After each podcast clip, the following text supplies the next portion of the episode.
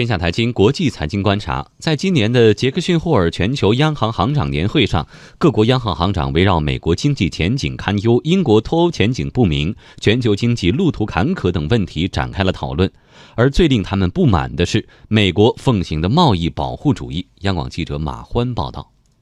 美联储主席鲍威尔表示，二零一零年以来，美联储面临的是低通胀、低利率、低增长的新常态。面对三低新常态，如果是在传统的典型宏观经济领域，美联储有足够的经验和先例来处理。但目前贸易政策存在较大不确定性。言下之意，美国政府的贸易政策扰乱了市场，扰乱了经济，也严重影响了美联储的决策。即将卸任的英国央行行长马克·卡尼围绕全球金融货币体系失衡、美国贸易保护主义、脱欧不确定性表示，这些给央行决策带来了巨大压力。卡尼认为，央行决策者面临三大挑战：主要经济体政策不确定性凸显，贸易保护主义政策风险上升，全球主要央行政策空间有限，无法应对未来进一步的负面冲击。这三大挑战将在未来进一步抬高全球经济通缩风险。